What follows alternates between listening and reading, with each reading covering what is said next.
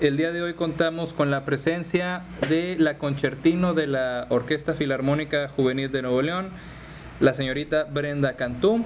Brenda, este, muy buenas tardes, gracias por, por acompañarnos en este primer episodio del el podcast de la Orquesta Filarmónica Juvenil de Nuevo León. No, muchas gracias por la invitación. Estoy muy bien, con mucho calor, pero como quiera seguimos activos aquí, aunque estemos en pandemia. Ok, sí, yo creo que eso te, eso, eh, te ha caracterizado en tus años como concertino. Eh, veo que eres una, un estudiante o miembro de la orquesta pues bastante activo. Eh, a, los, a la gente que nos escucha, pues bueno, ella no solamente toca en la Orquesta Filarmónica Juvenil de Nuevo León, también es concertino de la Orquesta Sinfónica del Tecnológico de Monterrey. Eh, y pues bueno, ha estado en un montón de cursos, eh, clases maestras. Entonces, eh, la verdad es que el, el, nivel en el que estás envuelta de actividades musicales pues es muy alto. ¿Cuál es tu gratificación más grande así a, a, grandes rasgos? ¿Por qué invertir tanto tiempo en la música, en todas estas actividades, Brenda? Wow. Invertir tiempo en algo que amas, yo creo que vale la pena yo desde que conocí la música por primera vez, me enamoré de ella. Entonces, la verdad, el tiempo que invierto tocando el violín, escuchando música, eh, pasa muy rápido y, vale la pena.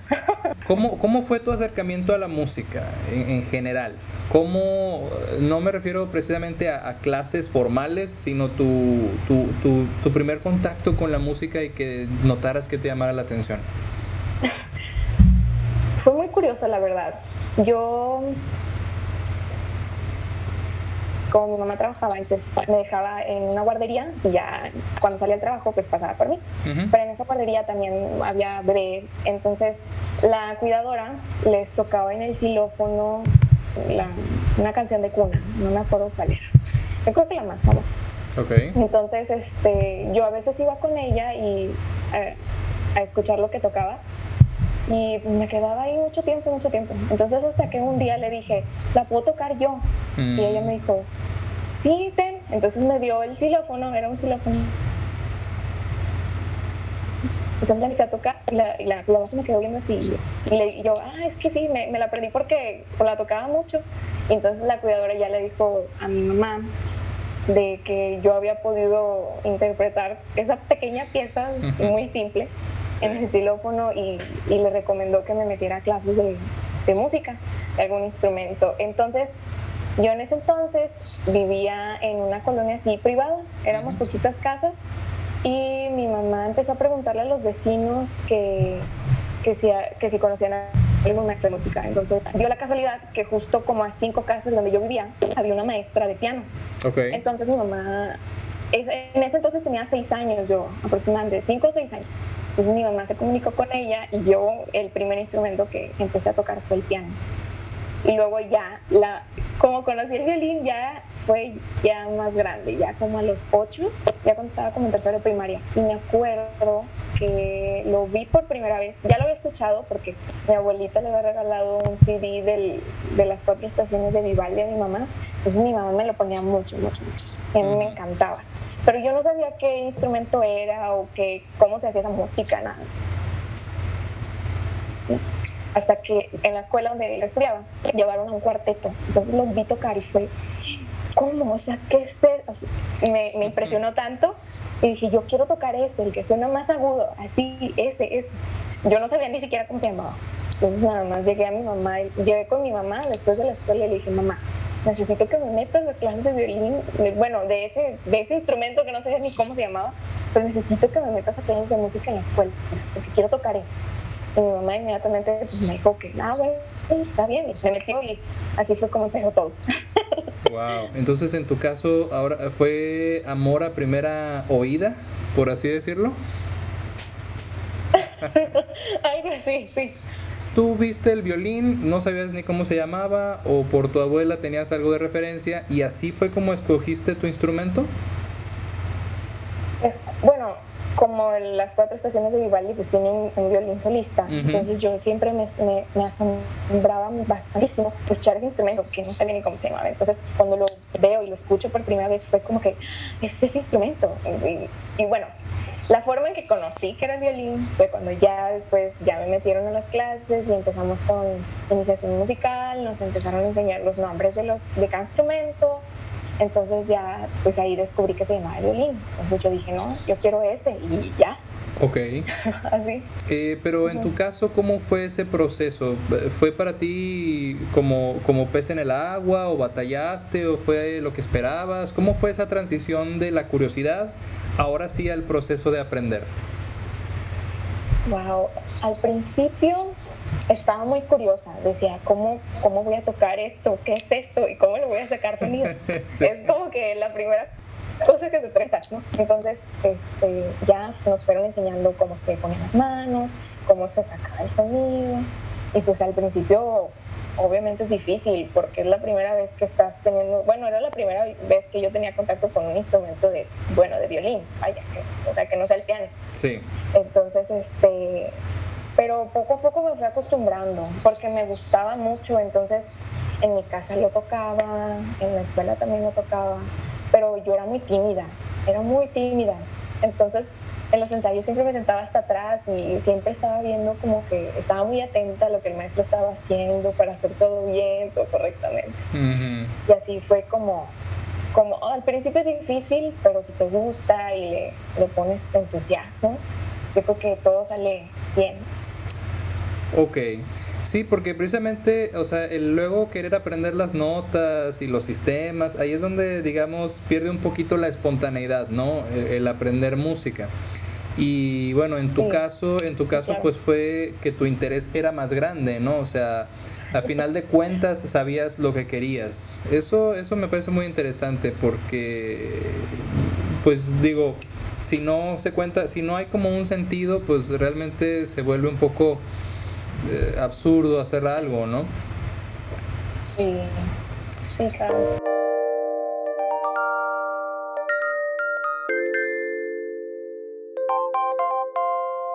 En, en, aquel entonces, cuando eras niña, a lo mejor 10, 11 años, ¿te veías a ti misma como haciendo ya más actividades más serias? ¿O hasta qué punto de tu, de tu desarrollo fue que te diste cuenta, oye, ¿sabes qué? Esto es algo a lo que realmente le quiero meter tiempo y seriedad, porque pues para llegar a un nivel de concertino no llega uno por accidente, no llega uno como porque el, universo se está, o sea, no, no, no, no, o sea, es una cuestión de esfuerzo eh, premeditado, ¿no? ¿Cómo, ¿Cómo fue esa transición eh, tuya de decir, no, esto sí realmente es algo a lo que le quiero invertir tiempo y quiero llegar allá? Bueno, yo fui nombrada concertino por primera vez cuando tenía también como nueve años, como un año después de que, de que empecé a tocar, que aquí fue cuando ya entra el maestro David y el maestro Jared Aedo, el violinista. Y ya fue cuando ellos, ellos empezaron a poner este, la formación de una orquesta, ya empezamos así como que a, a comprender qué era lo que era una orquesta y todo eso. Entonces, bueno, fui bueno, era concertino de, de, la orquesta del colegio y como a los 10, 11 años viene el director del, del, Instituto de Bellas Artes y me dice que si quería estudiar violín en Alemania. ¿En Alemania? Ajá, en Alemania. Tenía, ajá, tenía como 11, 12 años y me decía que él me iba a apoyar, que él me decía que me ayudaba a encontrar escuelas para aprender alemán y que confiaba mucho en, mí. Y yo, ah, wow, o sea, daba lo mejor de mí, pero pues hasta ahí no sabía que, que podía hacer algo más con, con, el violín. Y ahí fue cuando me di cuenta de que uno puede dedicarse profesionalmente al violín. Entonces ahí fue cuando como que me empecé a adentrar más, a estudiar más, porque dije, no, puedo llegar a alguna parte. Pero eh, bueno, en ese entonces no, no me fui a Alemania porque aún estaba muy chica y mis papás me decían, no, pero aún estás muy chica para mm. poder hacer eso que te están ofreciendo. Entonces, bueno, por el momento no me fui, pero seguí estudiando y dando lo mejor de mí siempre.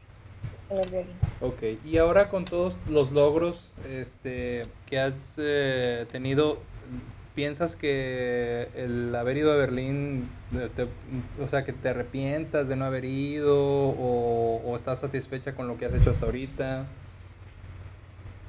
¿Sientes que te hizo falta? Yo creo que todo pasa por algo, entonces...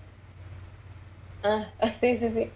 No, bueno, yo creo que todo pasa por algo, entonces si no me fui en ese entonces, no sé si en el futuro vaya a ir.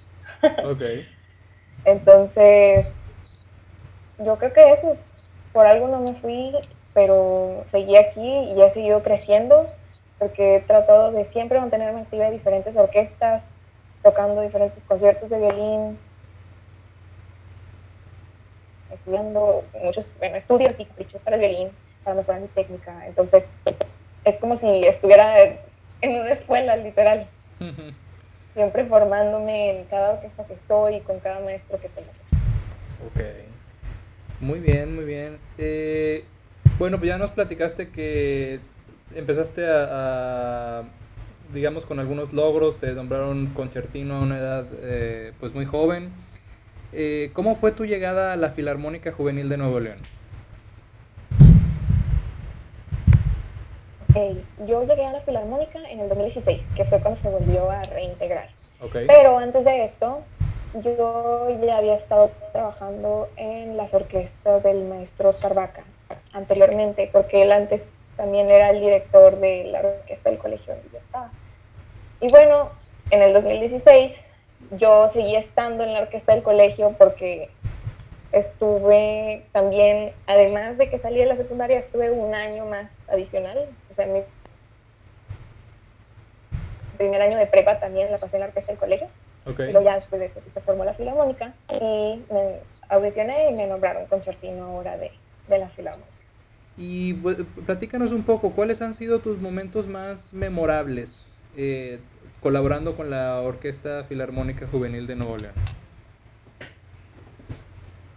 Wow, la verdad, no puedo pensar en uno así específico, porque siento que cada momento que pasamos juntos en la Filarmónica, vivimos cosas diferentes y cosas únicas. Entonces, para mí, cada momento es único, porque en los ensayos aprendemos cosas, en los conciertos también aprendemos. Entonces, yo creo que estos pequeños momentos que a veces hay en cada ensayo, en cada concierto, son los que se quedan dentro de mi memoria siempre. Mm. Ok, eh, bueno, pero eh, quiero mencionar también eh, que Brenda ha sido solista con la Orquesta Filarmónica Juvenil de Nuevo León. ¿Nos pudieras platicar un poquito sobre esa experiencia? Uh, a ver. Eh, la primera vez que fui solista con la Filarmónica toqué el, concierto para violín de Beethoven. Uy, la verdad, ese concierto lo trabajé como por unos seis meses. Wow. Aproximadamente. Y fue un arduo trabajo. Lo trabajé con, con mi maestro Julián. Y bueno, ya anteriormente ya había sido solista con la orquesta del colegio del Instituto de Bellas Artes de Monterrey y en esa ocasión toqué la lista de Schindler y esa fue como que la primera vez que era así solista, solista bien, bien. Nada más anteriormente había tenido varios solos en varias piezas y así, pero nunca había tenido un solo así. Yo solita parando, parándome en frente del escenario para tocar. Pero bueno, aquí en la Filarmónica, pues con el digo, con el, con el concierto para violín de Beethoven, pues fue algo muy, muy nuevo y muy, muy impresionante porque es como que un violín de, digo, un concierto para violín de alta gama, entonces prepararlo, tocarlo mucho y trabajarlo con la orquesta fue algo de mucho aprendizaje, aprendí mucho, mucho, tanto como violinista como solista. Y bueno, también ya fui por segunda vez solista con la Filarmónica en este enero, en enero de este año. Y toqué el, algo, ah, escena de ballet de Beriot, sí, escena de ballet de Beriot. también es un concierto de violín que no es muy conocido, pero es como muy, bueno, tipo Paganini o una cosa así. Y también fue algo muy divertido de prepararlo con la orquesta y también momentos de aprendizaje siempre.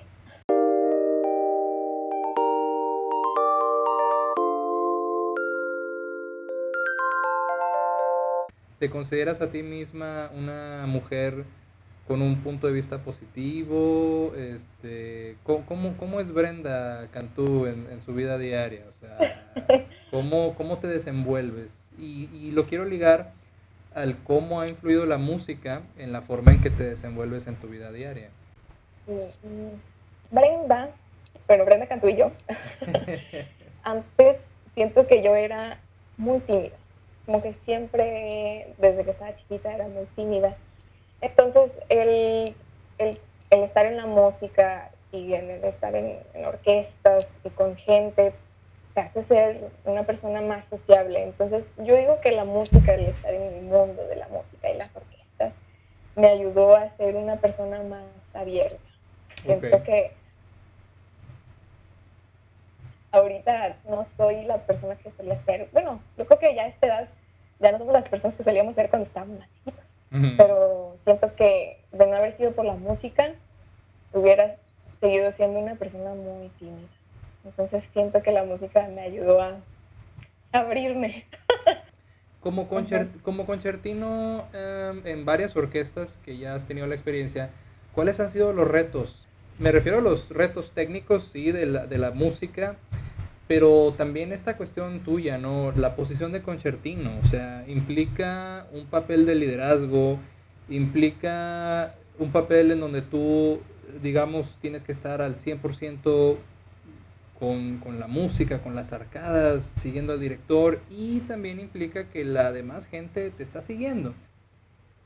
Bueno, uno de los retos que me, presentó hace poco que me nombraron como la concertina también de la, de la Orquesta del TEC, en el estudio fue que la mayoría de, de mis compañeros eran más grandes que yo. Entonces, pues cuando tenía que corregir algo, cosas así, pues era más complicado como comunicarme con ellos para que no sintieran así como, como que si les estuviera, me les estuviera imponiendo o algo así. Entonces era como que aprendí a ser una persona más comunicativa con, con personas más grandes que yo y eso fue algo que muy, bueno, muy como importante que aprendí, porque sé que esta, este tipo de, aprendizaje me va, me va, a ayudar para cuando esté trabajando, por ejemplo, ejerciendo mi, mi, profesión o haciendo alguna otra cosa que, en la que tenga que comunicarme con o relacionarme con personas mayores que yo. Y bueno, también, sí, ser concertino sí te, sí te ayuda mucho a, desarrollar esa habilidad de liderazgo.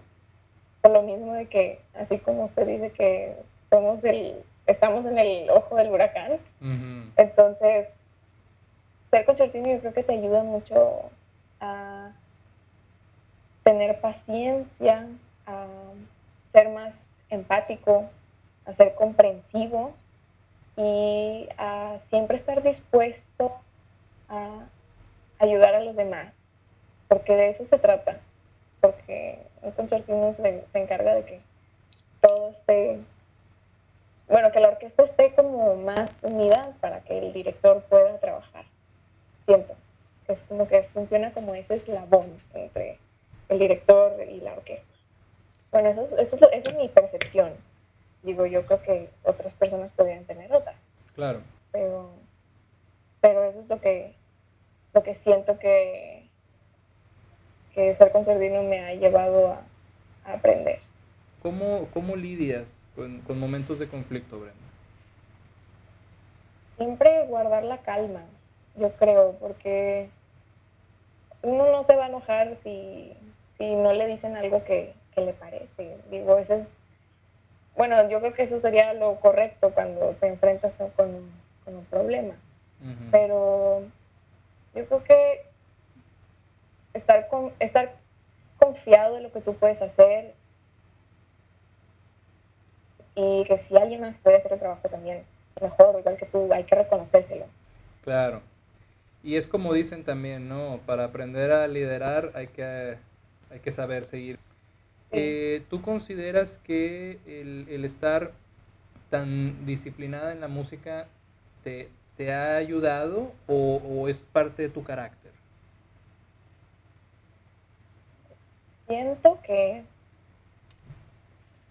bueno, es que siempre desde pequeña he sido disciplinada, como que siempre ha sido parte de mi carácter, ser, ser disciplinada tanto tanto con la escuela y con el violín. Entonces, yo creo que es como que algo que forma parte de mí y que he ido también reforzándolo con la música, ya que tenemos que practicar todos los días. Pero siento que ya es algo que ya lo traía desde antes. Ok. y solo lo he reforzado más que nada. Se ha reforzado con, con la práctica de la música. Sí. Muy bien. siento que es más como que la persona se se ponga y se diga a sí misma que vamos a estudiar, porque siento que te va a dar, o sea, estudiar te va a traer más, cosas buenas que cosas malas. O sea, si vas a seguir estudiando, no vas a empeorar, vas a mejorar o te puedes quedar igual. Entonces yo creo que eso es lo mejor de, de estudiar, que aunque estudies cinco minutos al día, lo único que, que, puede pasar es que te quedes igual o que mejore cualquier cosita más a que si no estudias. Entonces yo eso, diría que, que, las pequeñas acciones para esas personas que, que, no se les da mucho la disciplina, esas pequeñas acciones de estudiar cinco minutos al día y eventualmente se van a hacer un hábito grande. Entonces, digo que, por eso dicen, he escuchado que muchas personas dicen que, que las pequeñas acciones hacen grandes cambios. Entonces, yo creo que eso es muy importante y siento que aplicaría en este caso.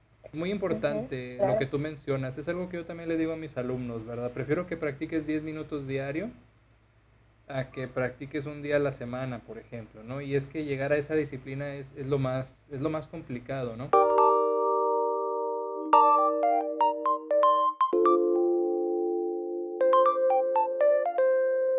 Pero bueno, eh, pasamos a otros temas. Eh, ¿Cómo fue tu paso por la por la Escuela Superior de Música y Danza de Monterrey. ¿Cómo fue ese paso de entrar a la superior que ya es, digamos, para miras hacer algo profesional con la música y de repente este cambio a decir a negocios y que estás ahorita haciendo pues también muchas cosas, ¿no? Porque eh, ganaste una competencia dentro de tu carrera este, y además pues también estás involucrada en muchas actividades. Sí, bueno, a la edad, creo que de 16 años fue cuando me metí, 15, 16, fue cuando me metí a la superior. Entonces, ahí fue cuando me di cuenta de que quería estudiar una carrera de música, una carrera de violín. Y bueno, por razones de, impersonales, de ahí de tiempos y cosas así, pues me tuve que salir.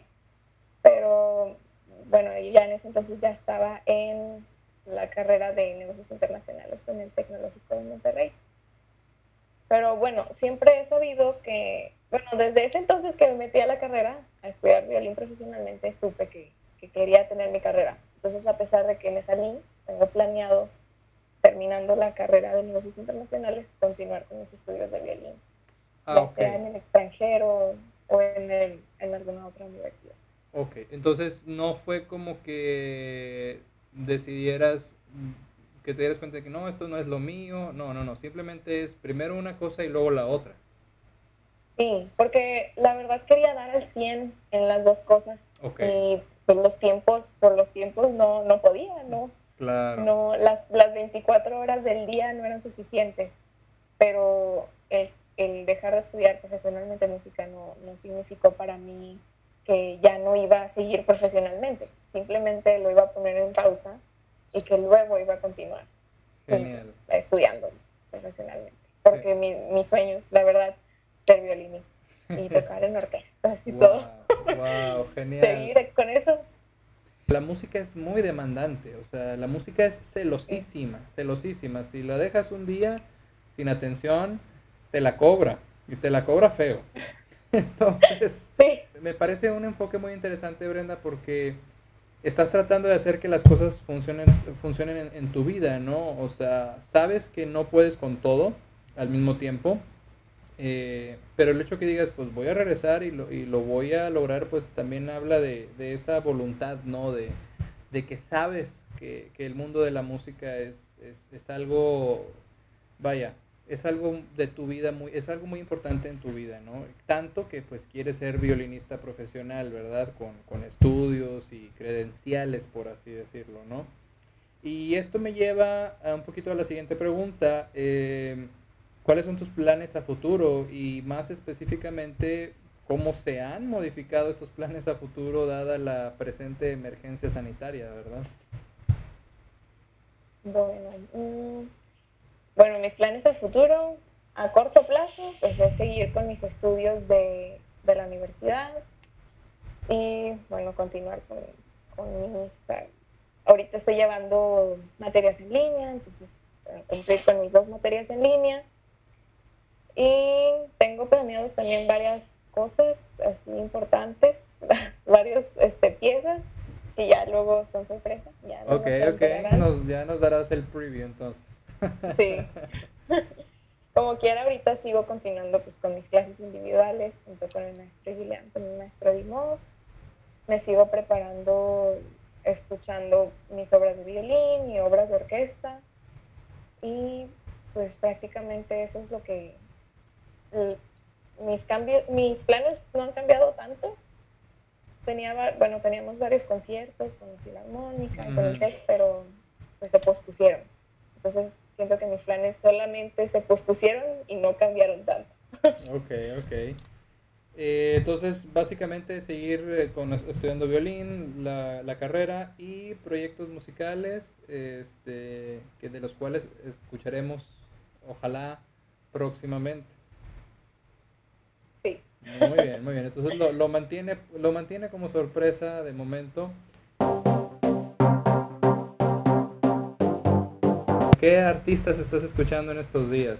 ¿Qué, ¿Qué, música no clásica es la que en estos días te, o en estas épocas, no te, te gusta escuchar más? Mm, me gusta Natalia Lafourcade. Okay. También me gusta, por ejemplo, así una pop que está Lady Gaga o la cantante Dua Lipa. También me gustan ese, ese tipo de que son ya más, mucho más pop, así. Ahorita está una canción de moda, la, la famosa Tusa. Ah, y entonces la pregunta es, ¿ya sacaste los solos de violín? no, pero sí ha, sí ha, habido varios amigos que me dicen, es que tú tocas violín, deberías de, deberías de tocarlo. A ver qué tal suena, Brenda. Y yo.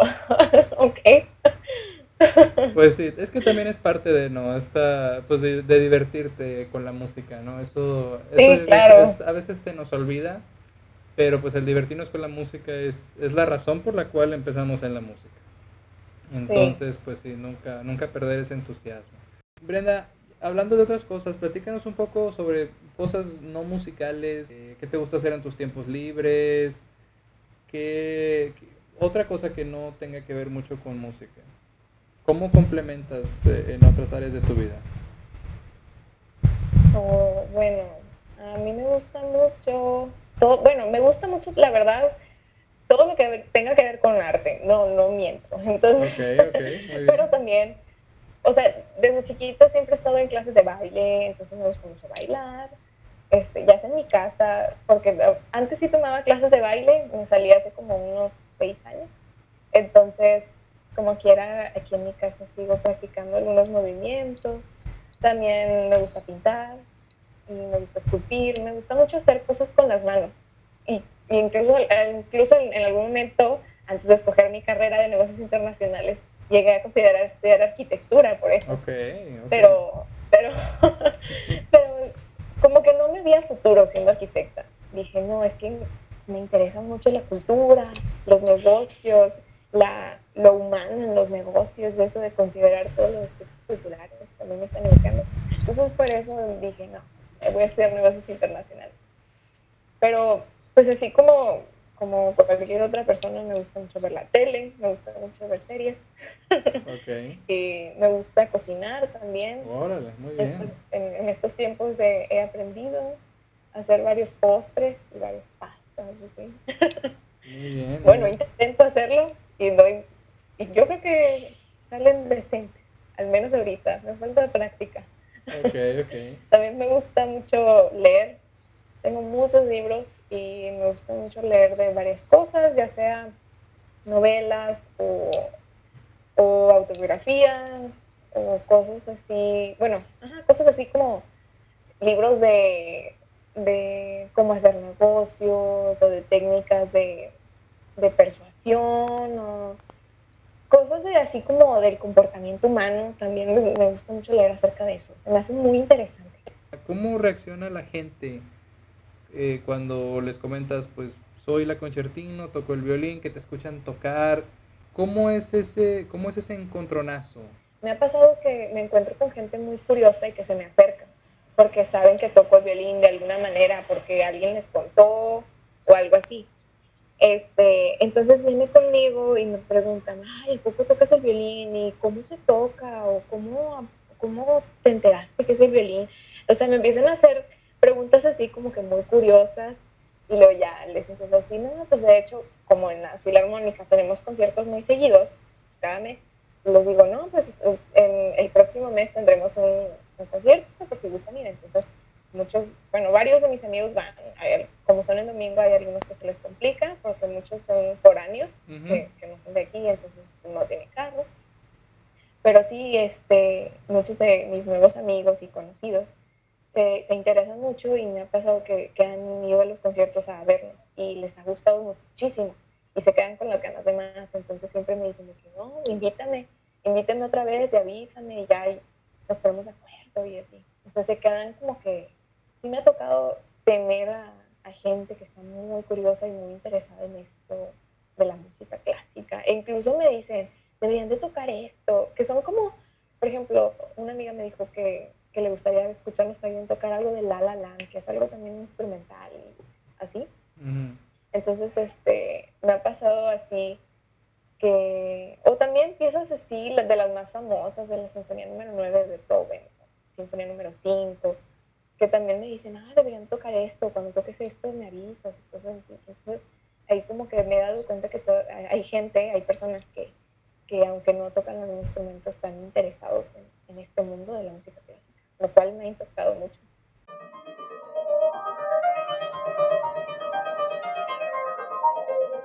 Bueno, pues con esto concluimos eh, la entrevista, Brenda. Muchas gracias eh, por acompañarnos en este primer episodio eh, de Filarmónicos NL, el podcast de la Orquesta Filarmónica Juvenil de Nuevo León. No sé si quieras decir algo último antes de, dar por concluida la entrevista. No, pues muchas gracias por la invitación. Espero les haya gustado escucharnos y bueno, algún mensaje que quisiera decirle a estos filarmónico escuchas sería que, bueno, a las personas que, que, escuchan música y a los que no, bueno, a los que no conocen la música clásica es que siempre estén dispuestos a, a probar cosas nuevas, siempre tengan una mente abierta, porque esta es la manera en la que, si no probamos algo antes, nunca vamos a saber si, si realmente nos gusta o no. Entonces, los invito a escuchar música clásica y a probar cosas nuevas porque de esta manera es como vamos a adentrarnos a este mundo tan, tan enorme y tan bello que es lo de la música clásica. Muchas gracias. Muchas gracias, Brenda. Un mensaje muy importante el que estás dando. Muchísimas gracias. Gracias.